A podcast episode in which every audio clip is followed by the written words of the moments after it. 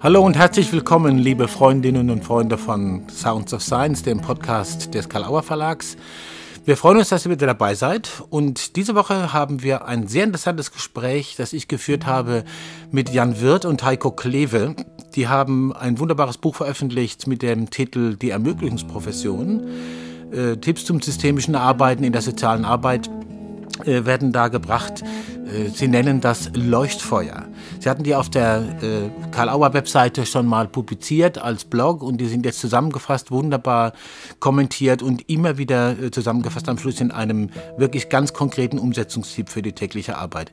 Ich habe Jan Wirth und Heiko Kleve darüber befragt, was Systemtheorie und systemisches Denken und Multiperspektivität für die soziale Arbeit bedeutet. Und wir haben auch das Thema berührt, was heißt es eigentlich, wenn man eine liberale soziale Arbeit macht.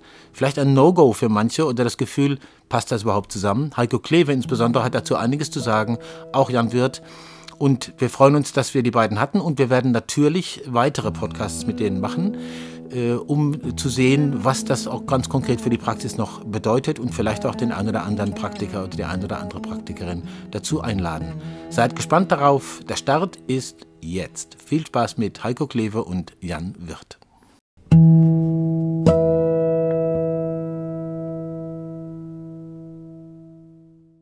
Hallo, Herr Professor Heiko Kleve, Herr Professor Jan-Volker Wirth. Wir freuen uns bei Karl Auer Science of Science, dass Sie sich die Zeit genommen haben, hier über Skype jetzt, für unsere Hörer wichtig zu wissen, über Skype miteinander zu sprechen und einen Podcast aufzunehmen.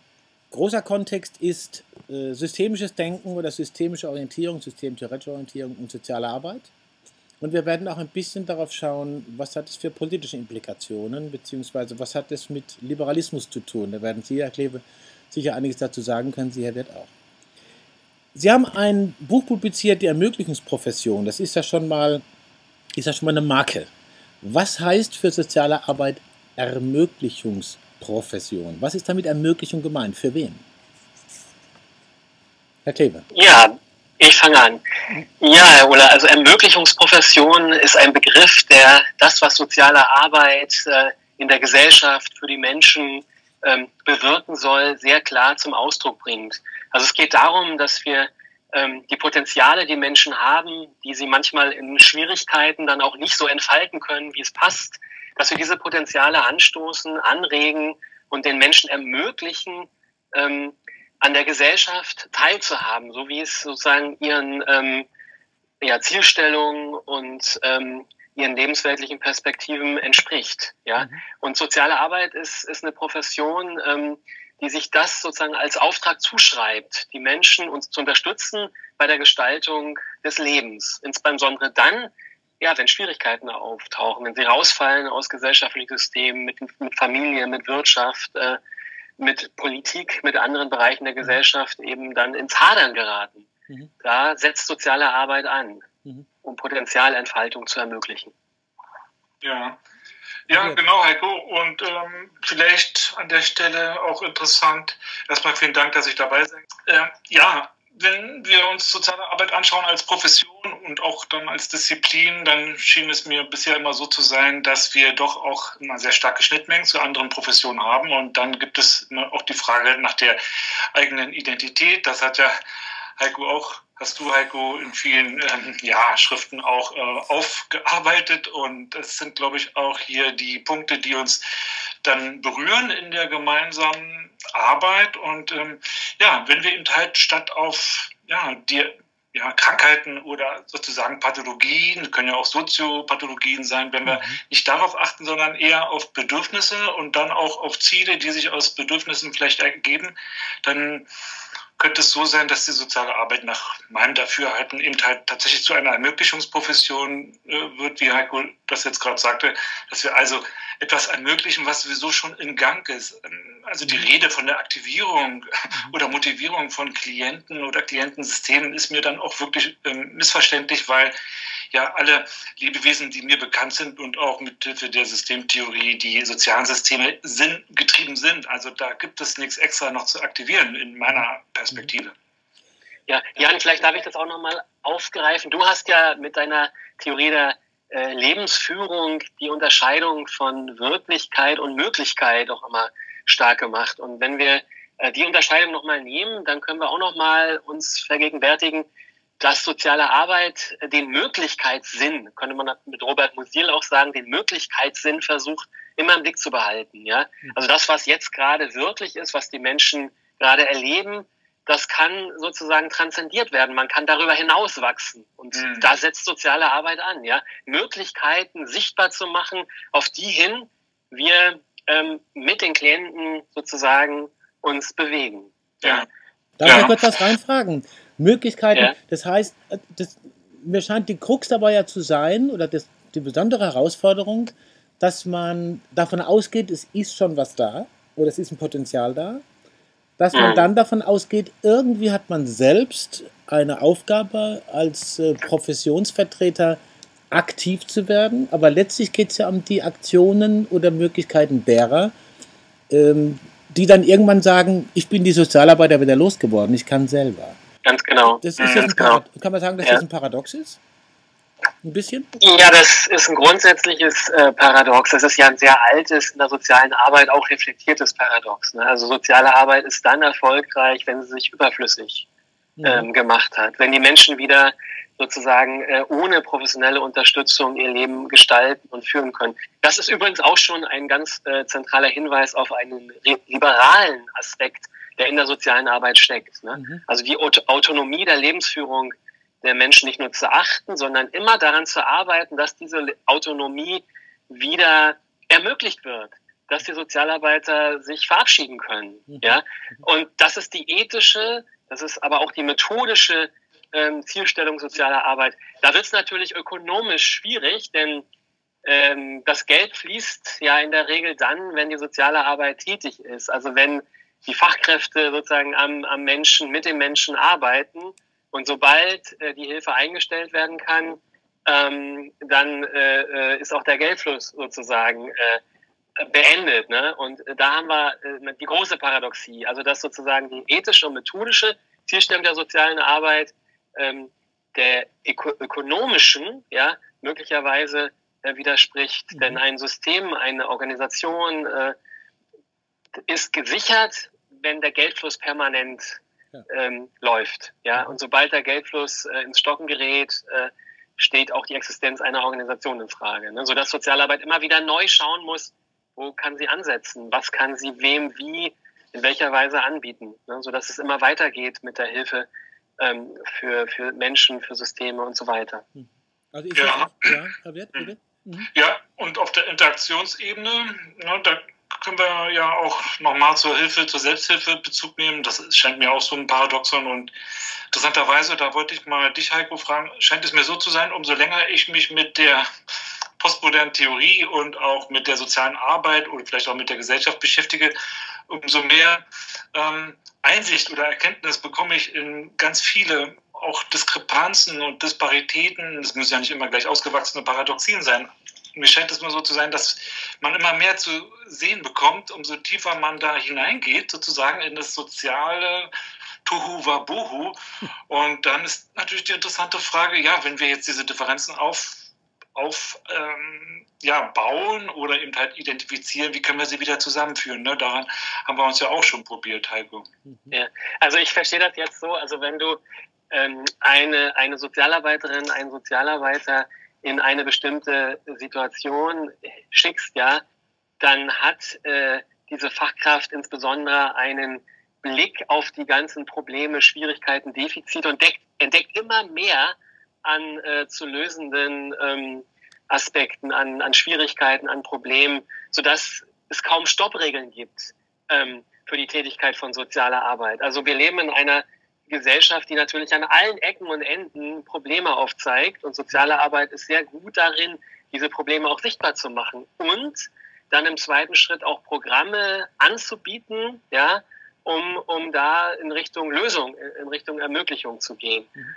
Und deshalb ähm, haben wir auch in der sozialen Arbeit, das, was wir in allen Systemen äh, der Gesellschaft ja entdecken können, so eine Expansionstendenz, ja, eine, eine Tendenz, sich überall sozusagen einzunisten. Ne? Genauso wie man von einer Ökonomisierung sprechen kann, einer Politisierung, einer Pädagogisierung der Gesellschaft, ja, kann man von einer Sozialarbeiterisierung der Gesellschaft sprechen, ja. Mhm. Überall äh, ist Sozialarbeit möglicherweise auch ähm, aktivierbar. Ne? Und da setzen wir ja auch aus einer postmodernen Perspektive, auch aus einer liberalen Perspektive, äh, die Forderung an, dass Systeme generell, ob das Wirtschaft ist, ob das äh, Wirtschaft, äh, ob Politik ist, ähm, und Recht und so weiter Stoppregeln benötigt, ne, um sich selber immer wieder zu reflektieren von dem Hintergrund äh, dieser eigenen Expansionstendenzen. Also dass die Systeme sich sozusagen auch stoppen können in Bezug auf das, was sie tun. Und das ist bei sozialer Arbeit besonders, besonders ähm, relevant aus meiner Sicht. Relevant und wahrscheinlich auch ein bisschen provokant.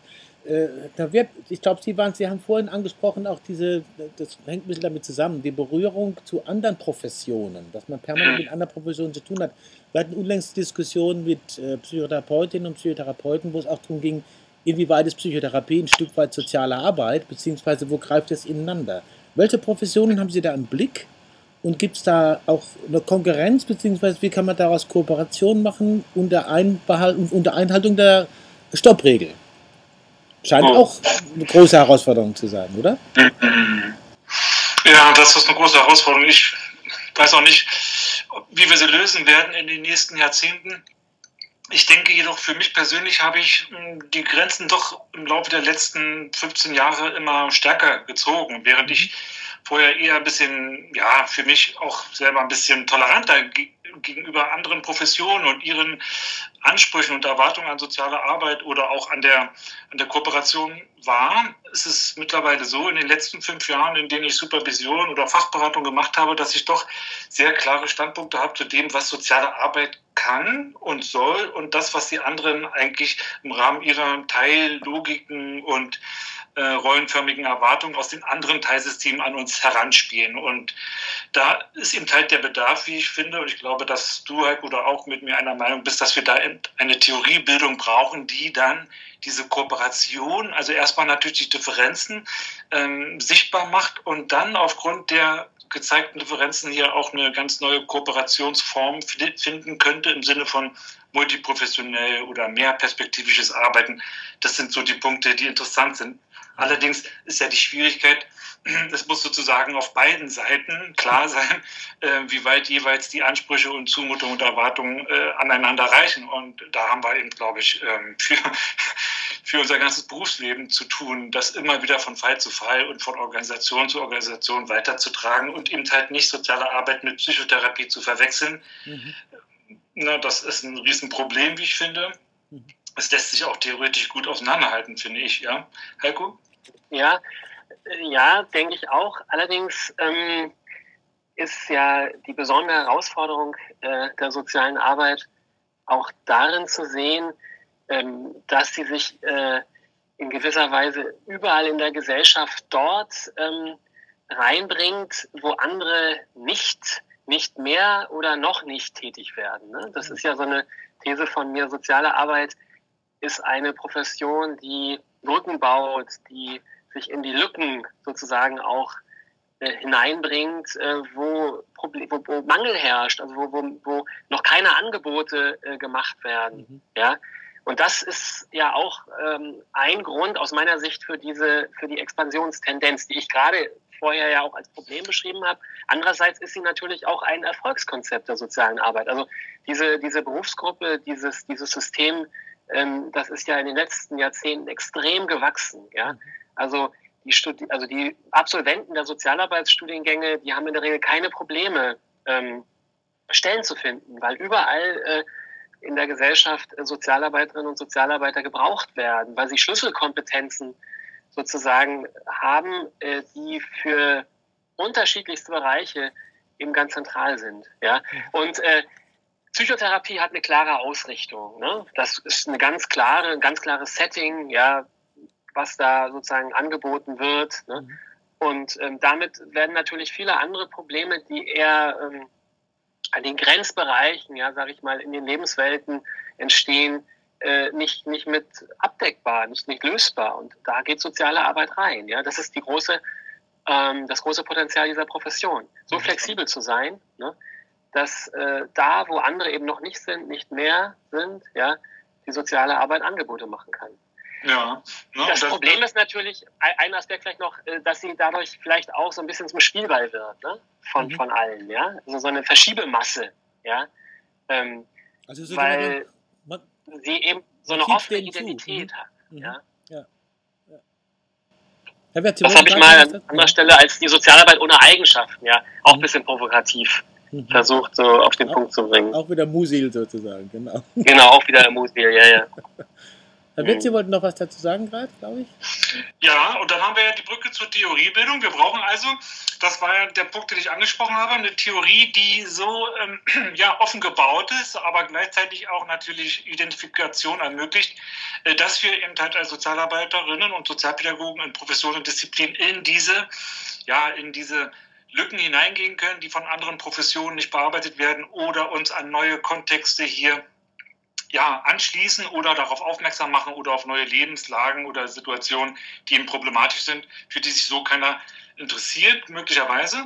Und ja, insofern ist ja auch unser Interesse natürlich an ähm, Philosophie und Soziologie auch in der typischen Vermischung, wie bei Luhmann und äh, Welch und anderen, glaube ich, für mich jedenfalls die passende Vorgehensweise, dass wir also, wie wir auch in der Ermöglichungsprofession geschrieben haben, ja. dass Philosophie und Soziologie gleichermaßen nötig ist, um überhaupt soziale Arbeit zu betreiben. Also ähm, ich stelle mir vor, wenn das jemand hört, was wir hier bisher gesprochen haben, dann könnte vielleicht so eine Ohnmacht eintreten. Ja, wie ist denn das mit den Teilsystemen? Was können wir eigentlich machen? Ne? Und die soziologische Systemtheorie scheint mir dann doch immer so zu gearbeitet zu sein, dass wir zurückbleiben und uns fragen, na, was können wir jetzt eigentlich tun? Ne? Und vielleicht ist das ja auch gerade der Impetus von Luhmann und vielen anderen gewesen.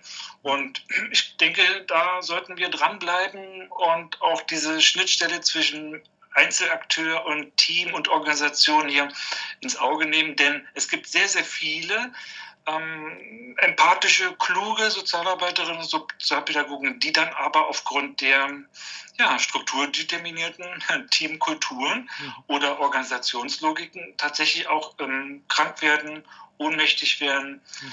Ähm, zuerst sind sie ein paar Tage in einer Krankengeldbeziehung und dann sind sie vielleicht ganz äh, lange weg oder sind dann völlig ähm, vom Bildschirm verschwunden. Und das sind so Dinge, die mir wirklich Sorgen machen, mhm. weil ich als Sozialarbeiter natürlich dann auch genau diese Empathie habe zu meinen Kolleginnen und Kollegen. Mhm.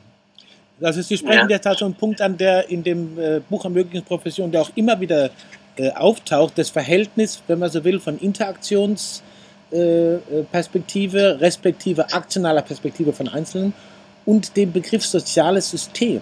Ja? Also von wo aus gucke ich diese Unterscheidungen, wer ist, wenn, wenn man mit Luhmann spricht, für soziale Systeme sind Menschen Umwelten. Das war, wurde ja immer noch als Provokation verstanden. Mhm. Mhm. Was glauben ja, Sie sozusagen, was braucht es da, um, um, um zu sagen, ja, okay, ich beschäftige mich mit diesem theoretischen Anspruch wirklich mal? Ja.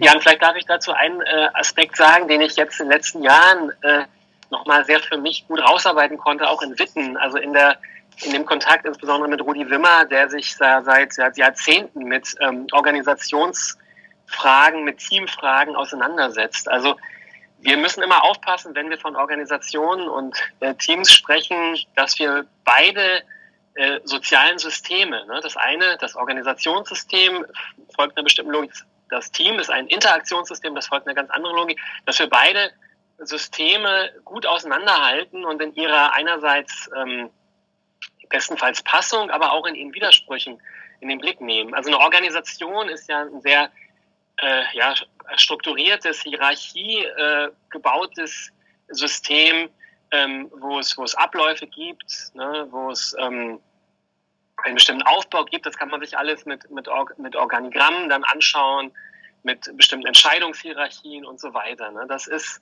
etwas, was auch natürlich wichtig ist, um, um die Abläufe auch in der sozialen Arbeit entsprechend ähm, zu realisieren, dass es Organisationen gibt mit klaren Strukturen und, und ähm, Aufbau und um Ab Ablauf. Auf der anderen Seite die Team, die Teamstrukturen, die als Interaktion ganz anders gebaut sind. Ja, also im Team ist bestenfalls der einzelne Mensch, ähm, die einzelne Person, um das ähm, bisschen systemtheoretisch korrekter auszudrücken, ähm, dann auch ähm, mit einem bestimmten Platz, ja, versehen. Äh, es gibt äh, ein Vertrauensverhältnis dort. Es gibt ein klares äh, Zugehörigkeitsgefühl. Ja, ich betone wirklich Gefühl auch an der Stelle.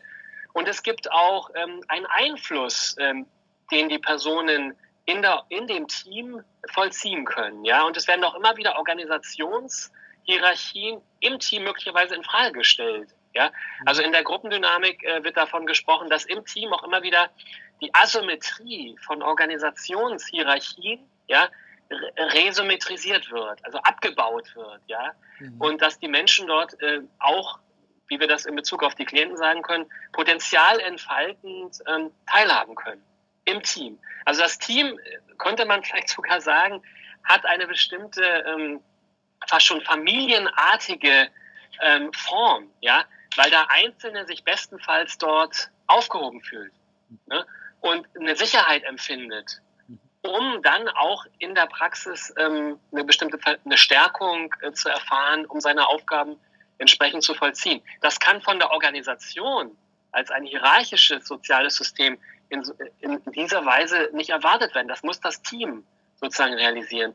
Und da sind wir oft in den Begriffen, also wenn du schon Theorie angesprochen hast, Jan, sehr ungenau. Also ich habe den Eindruck, klassischerweise äh, identifizieren wir das Team mit Organisation. Wir tun also so, als sei das Team selbst organisationsförmig gebaut. In neueren Managementkonzepten, also ich erinnere an zum Beispiel Frederic Laloux und anderen, da wird dann eher die Organisation ähm, teamförmig gebaut. Und beides greift zu kurz. Mhm. Wir müssen beide Systeme klar unterscheiden. Organisation hier und Team dort. Und da kann es durchaus Paradoxien, ja, Widersprüche mhm. zwischen diesen beiden Logiken geben. Ich höre, dass das praktisch ja, ja. so. Entschuldigung, Herr Wirt, ja. bitte. Ja, ich denke, das ist klar. Also, äh, also für mich war es jedenfalls bisher klar. Äh, der Punkt ist doch, wie können wir im Prinzip ja in der Ausbildung und in der Praxis die Möglichkeiten des Teams auch ähm, mit Blick auf die Schnittstelle zur Organisation hier ähm, ja, die Situation der einzelnen Akteure in ihrer Aufgabenerfüllung auch ähm, ja, vorwärts bringen, mehr Arbeitszufriedenheit schaffen. Das sind so Dinge, die dann wahrscheinlich eher in der Praxis angesiedelt sind. Also wie können wir Teams mitnehmen, ihre Organisation, ne, die nicht identisch ist mit dem Team, schon klar, ne, wie können wir Teams mitnehmen, um die Organisation von innen her zu verändern? Und dann scheint es mir in der Ausbildung der sozialen Arbeit so zu sein, dass Organisationsentwicklung oder auch hier die Bearbeitung oder Veränderung von Organisationskulturen einfach aufgrund des Zeitmangels, ja, betrifft ja auch schon Methoden sozialer Arbeit, zu kurz kommt, sodass das später sozusagen nach dem grundständigen Studium oder vielleicht sogar auch, wenn man Pech hat, äh, nach dem Masterstudium nachgearbeitet, nachqualifiziert, nachreflektiert werden muss. So kommt es mir in der Zeit vor. Ich lese das so ein bisschen oder höre das ein bisschen als auch ein Plädoyer dafür, äh, immer wieder diese Unterschiede im Blick zu haben. Organisationsebene, Themenebene. Wissen, Nichtwissen, auch ein Thema, äh, das immer wieder vorkommt in dem Leuchtfeuerbuch. Also ja. Methodik, Haltung und so. Also womit ja. hat gerade zu tun? Ja. Könnte man sagen, Sozialarbeiterinnen und Sozialarbeiter in Teams sollten äh, insofern Theorie betreiben, als sie dadurch in die Lage versetzt werden zu sagen, okay, auf, womit habe ich jetzt gerade zu tun, mit welchem Systemtyp und wo kann ich wirksam werden und wo gucke ich, da kann ich so nicht wirksam werden, wenn überhaupt dann anders. Ja, also ich denke, das können wir fast in das Vorwort zur zweiten Auflage mit reinnehmen, Heiko. Ja, ja, genau, genau. Also was uns wichtig ist, ist ja äh, so eine Dreidimensionalität immer im Blick zu behalten. Ne? Dass mhm. wir also ganz klar sagen, ähm, wir brauchen in der sozialen Arbeit, äh, um das banal auszudrücken, die Kopfperspektive, ähm, die Herzperspektive, die Handperspektive. Ne? Und mhm. mit der Kopfperspektive sind die theoretischen Reflexionen gemeint. Da sind bestimmte begriffliche Abstraktionen auch fokussiert. Also eine bestimmte kognitive Landkarte zu haben, mit der äh, die Welt differenziert betrachtet werden kann. Ja, das ist die Kopfperspektive. Die Herzperspektive ist das, was wir als Haltung äh, definieren, also eine bestimmte Einstellung zu haben zu der Arbeit, zu dem, was wir tun. Ja, bestimmte Emotionen und Gefühle diesbezüglich auch ähm, ganz klar in den Blick zu bringen. Und die Handperspektive, das ist die Methodik. Ja, also die, das, was die Sozialarbeiterinnen und Sozialarbeiter bestenfalls ähm, auch gelernt haben an Techniken, an ähm, Konzepten, die sie nutzen können für die Praxis. Mhm. Ja. Ja, also solche Triaden, wie du sie jetzt genannt hast, finde ich auch selber sehr hilfreich. Es gibt auch eine ganze Reihe von Triaden, die ich mir gebildet habe. Herr Ola hat es angesprochen. Äh, Theorie, Methoden, Haltung, das sind auch die Dinge, die ich immer versuche weiterzugeben. Mhm. Oder auch im Sinne der ähm, beruflichen Laufbahn und ihrer Entwicklung. Ich bin ja auch Studiendekan eines Fernstudiums in psychosozialer Beratung, in sozialer Arbeit, der sehr erfolgreich läuft. Und äh, da fragen mich die, ja, ganz aus äh, verschiedenen Regionen und auch Professionen stammenden Studierenden gerne, äh, ja, wie kann ich denn das machen, in der sozialen Arbeit Erfolg zu haben? Und da sage ich ähm, ganz gerne, dass es da auf drei, Dinge ankommt. Und ähm, das erscheint mir ganz klug, drei zu nehmen und nicht äh, sechs oder acht.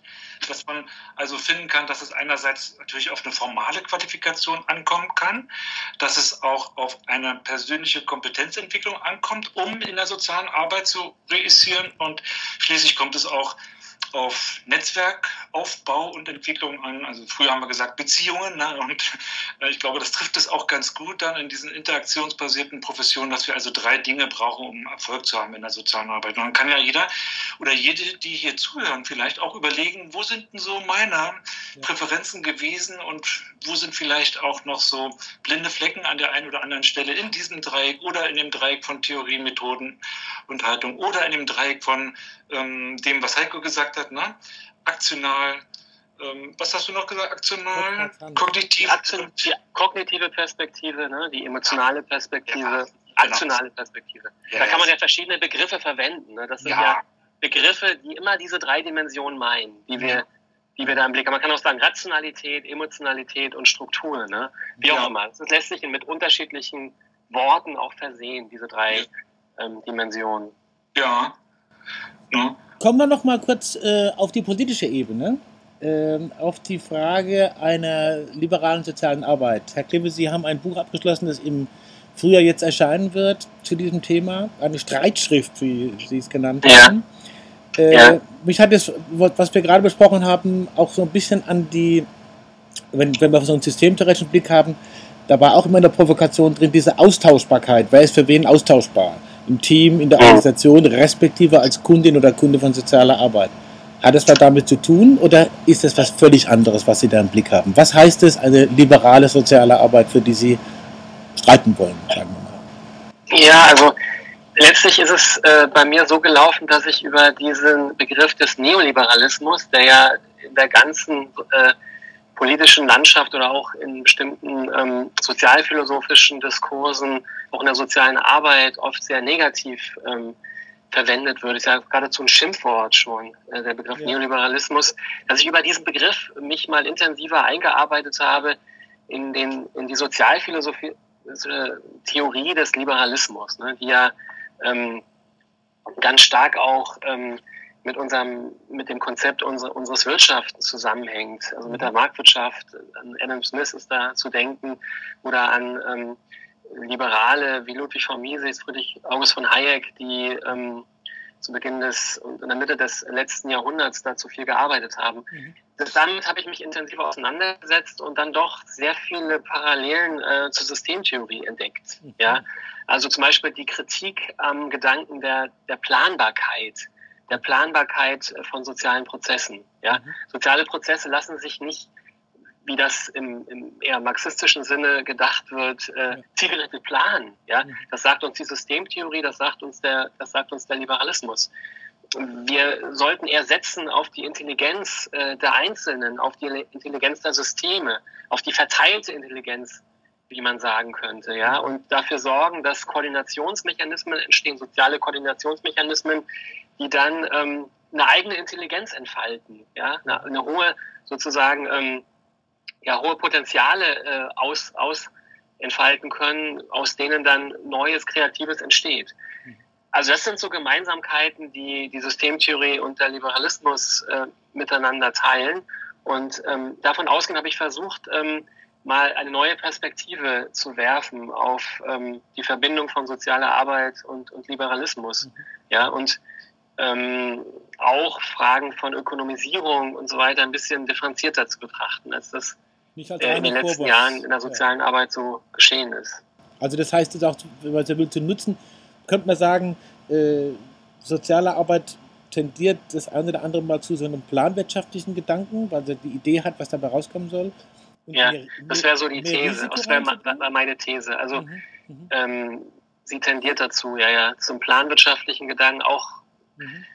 Ja, dadurch, dass äh, natürlich die soziale Arbeit sehr stark mit der Politik verkoppelt ist, ne? auch mit dem Rechtssystem verkoppelt ist, ja, ja. gibt es natürlich Tendenzen ähm, des, des, des Steuernwollens, des, des, des Planwollens und so weiter. Also ich plädiere auch in dem Buch dafür, dass wir Professionalität ernst nehmen. Professionalität ernst zu nehmen heißt, sich eben abzugrenzen von politischen äh, Zumutungen, von juristischen Zumutungen, sich als Profession wirklich zu autonomisieren, heißt eben dann auch, bisschen provokativ gesagt, ja, ähm, sich abzugrenzen von Politik, von Juristerei, ja, zum Beispiel. Ne?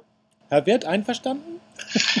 ja, ich, ja, also ich habe selber ja auch ähm, mich sehr viel mit dem systemischen Arbeiten beschäftigt, mit der Systemtheorie und so manche Sachen da ist es mir tatsächlich so gegangen, dass ich die gelesen habe, wie beispielsweise die Luhmannsche Systemtheorie oder viele andere Konzepte, die so systemisch gearbeitet sind und auch diese Planungsillusionen so ein bisschen verwerfen.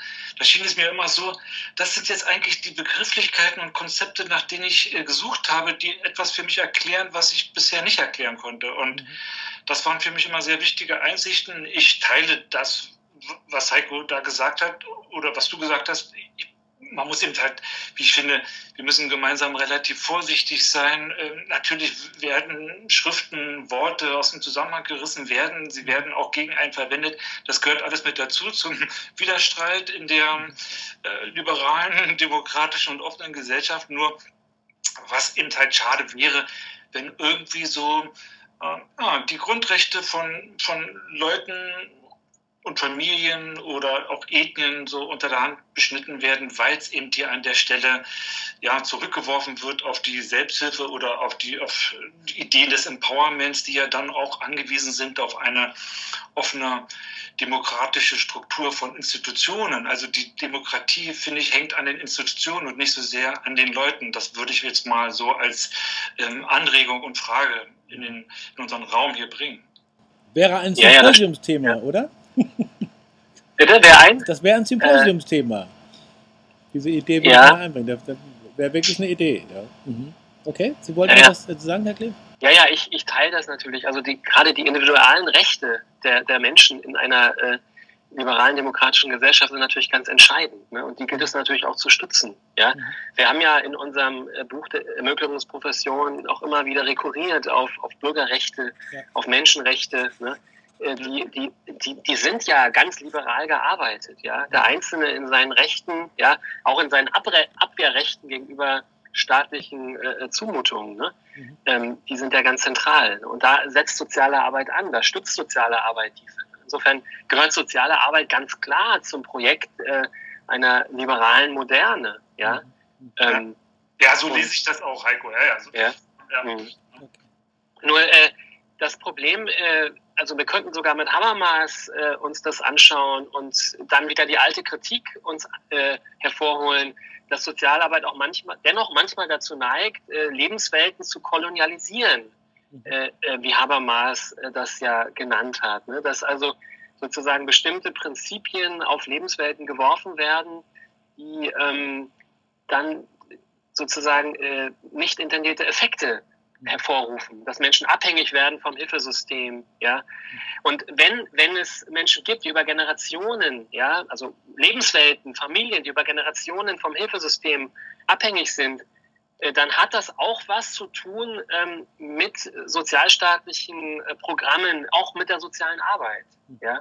Dann kann man das den Menschen nicht zuschreiben und sagen, ihr, jetzt strengt euch mal an, jetzt, jetzt äh, macht endlich mal was, kommt nach raus ja, aus dieser Abhängigkeitsbeziehung. Nein, das hat was zu tun mit, mit einer bestimmten Form, ähm, äh, Menschen zu unterstützen, ja, mhm. die dazu führt, dass immer mehr Hilfsbedürftigkeit äh, produziert und reproduziert wird, als das, was wir eigentlich wollen. Menschen wieder unabhängig zu machen von professioneller Fremdhilfe. Und da setzt die Kritik an, ja, da setzt die Kritik an. Und das ist eine, eine Kritik, die in der sozialen Arbeit ja selber auch vorgebracht wird. Also die Sozialraumorientierung äh, ist ein Konzept, was der Wolfgang Hinte ähm, in den letzten Jahrzehnten ausgearbeitet hat, ist genau da auch angesiedelt. Also wegzukommen von so einer defizitorientierten, fallorientierten Perspektive in der sozialen Arbeit, die letztlich ähm, immer da intendiert, ähm, die Fallarbeit auszuweiten, weil über die Fallarbeit letztlich äh, die Finanzierung der Organisation realisiert wird. Wir müssen hier eine Entkopplung, das ist die These der, so der Sozialmonik, eine Entkopplung hinkriegen. Ja? Also eher, dass ähm, ja, die Menschen in der unabhängigen Lebensführung unterstützen und da Potenziale reingeben, als äh, dann, wenn die Menschen schon Probleme haben und dann fallförmig unterstützt werden. Ja? So, das ist eine Kritik, die ist sehr alt und die wird in diesem Buch auch nochmal aufgegriffen ne? und sehr stark eben mit liberalen Konzepten zusammen, zusammengeführt. Ja, und vielleicht ist noch an der Stelle interessant für die Zuhörerin, Heike und ich, wir haben ja in einem anderen Buch eine systemische Charta der Menschenrechte entwickelt, die ja im Übrigen davon eben halt sich abgrenzt von den politischen wichtigen Grundrechten, ähm, ja, dass die eben nicht ausreichen, beispielsweise als ethischer Horizont oder ja als normativer Hintergrund für ähm, Beratung, Therapie und Gesprächsführung. Wenn wir nämlich darauf achten, dass ähm, Familien, Teams ähm, eigene Sinnvorstellungen haben, die kommunizieren und sich dadurch von innen her antreiben, dann könnten wir überlegen, ja, welche Rechte gibt es da zu beachten? Und da war es uns so, Heiko und uns mir, dass wir eben halt ähm, ja die politischen Menschenrechte, die ja super wichtig sind, an der Stelle greifen die nicht richtig. Ne? Also das Recht auf Wohnraum, ähm, das ist natürlich etwas, was trotzdem wichtig bleibt. Aber ich glaube, was wir hier heute mitnehmen können, gemeinsam mit den Zuhörern, ist, dass wir verschiedene Ebenen gleichzeitig betrachten müssen, sie einerseits abgrenzen, abkoppeln, wie Heiko, wie du es gerade gesagt hast, und auch wieder verbinden. Dass es also vielleicht in der Sprache, in der Struktur der Sprache selber angelegt ist, dass wir uns hier verheddern und verknoten und das wieder lösen müssen so dass wir also in einer mhm. ständigen Reflexionsbewegung sind, weil, das, weil die Sprache und die Kommunikation, die wir haben, uns selber solche Stolpersteine und Fallen stellt, dass wir die soziale Wirklichkeit nicht anders beschreiben können, als immer mit so einer gewissen Stabilität und Kontinuität. Das wird den Leuten allerdings nicht angemessen. Ne? Mhm. Ich mache, ja. ich mache kurz einen Klassiker. Ich gucke schon ein bisschen auf die Uhren, auch auf die Uhr unserer Zuhörerinnen und Zuhörer, die ja. vielleicht auf dem Arbeitsweg sind und denken, ich will das aber noch zu Ende hören. Äh, ganz, zwei ganz kurze Fragen. Sie haben da eine Menge an Praxistipps Tipps auch untergebracht, jetzt schon hier und dann auch in Ihren Publikationen. Äh, ein ganz knapper Praxistipp von jedem von Ihnen beiden, sowohl an die Leute, die Sozialarbeiterinnen und Sozialarbeiter in der Profession sind, als vielleicht auch an Ihre Kundinnen oder Klientinnen und Klienten. Ganz knapp. Ein Tipp für jetzt, wenn, Sie, wenn Ihnen was einfällt. Hm. Ja, ja willst du anfangen? Ja, also ganz knapp hm, zwei Tipps erstens, schau, wo du stehst und zweitens, schau, wo du hin willst. Mhm. Okay, ja. Okay. Und mein Tipp ist, und reflektiere permanent beide Positionen, wo du stehst und wo du hin willst, ja. Mhm. Und tausche dich mit anderen darüber aus. Ja, mhm. also die, die alleinige Reflexion reicht nicht, sondern der Austausch mit anderen. Hol dir viele Eindrücke, hol dir viele Stimmen und äh, versuche dann äh, das, was für dich wichtig ist, daraus zu ziehen.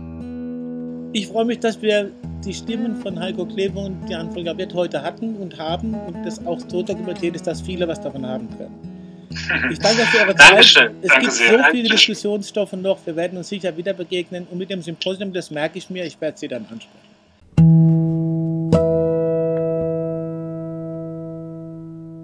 Die Diskussion ist eröffnet, könnte man sagen, mit diesem Gespräch. Äh, wir freuen uns, dass ihr dabei wart und natürlich freuen wir uns über positive Bewertungen, auf welchen Kanälen ihr auch immer unterwegs seid. Teilt diesen Sounds of Science in euren Feldern. Es sind Themen angesprochen, die sicher ganz wichtig sind für viele, die täglich in der sozialen Arbeit praktisch unterwegs sind oder auch in Weiterbildung unterwegs sind. Zu dem Buch gibt es natürlich hier im Footer äh, entsprechende Informationen. Und nächste Woche, kann ich euch versprechen, wird es wieder sehr spannend. Wir haben keinen geringeren als Markus Gabriel den Vertreter des neuen Realismus, Vertreter kann man gar nicht sagen, sondern Erfinder des neuen Realismus in der Philosophie, Erkenntnistheorie und Wissenschaftstheorie. Wir haben ihn im Auto interviewt, auf einer Fahrt von Mainz, wo er für Dreisat äh, eine wunderbare Sendung aufgenommen hat für die Sendereihe Kulturzeit. Und wir brachten ihn dann ins Museum für moderne Kunst, wo er dort einen Vortrag hielt. Und im Auto haben wir ihn interviewt, Conny Lorenz, meine Kollegin von der Pressearbeit und ich. Und er hat wirklich hochinteressante Druckreife, wie man es für ihn gewohnt ist, Statements abgegeben zu allen möglichen Fragen, zur Praxis der Philosophie, zur praktischen Relevanz der Philosophie, zu Verantwortung, zur Ethik und zu dem, wohin unsere Gesellschaft sich entwickeln könnte. Nächste Woche Markus Gabriel hier bei Sounds of Science. Nicht zu vergessen, unsere wöchentlichen Posts am Wochenende aus den Archiven der Autobahnuniversität. Merkt euch das, jeder Stau bringt Sie weiter oder bringt euch weiter. Einen schönen Tag.